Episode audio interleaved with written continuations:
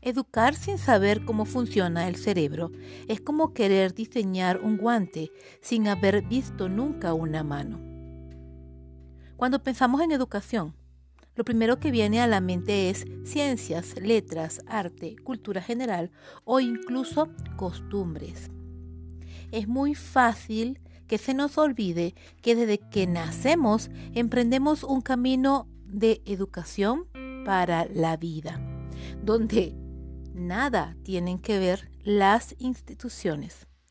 Te invito a recapitular en tus experiencias y pensar cuándo y cómo te educaron para la gratitud, la bondad, la paciencia, la paz, la humildad, la fe, la fortaleza, el perdón, la esperanza, el amor, el gozo, la justicia, la plenitud, la riqueza, la abundancia o la tan temida o negada aceptación.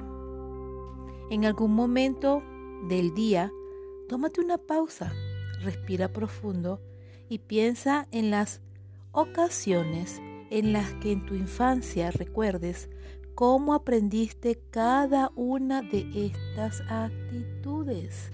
Sí, actitudes, porque de la gratitud surge un ser agradecido, de la bondad surge un ser bondadoso, de la justicia un ser justo, de la abundancia un ser abundante, de la aceptación un individuo que está tranquilo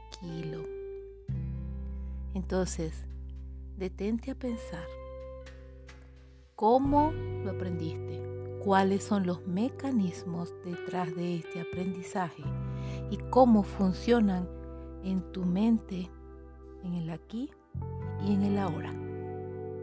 Con amor, Rocío.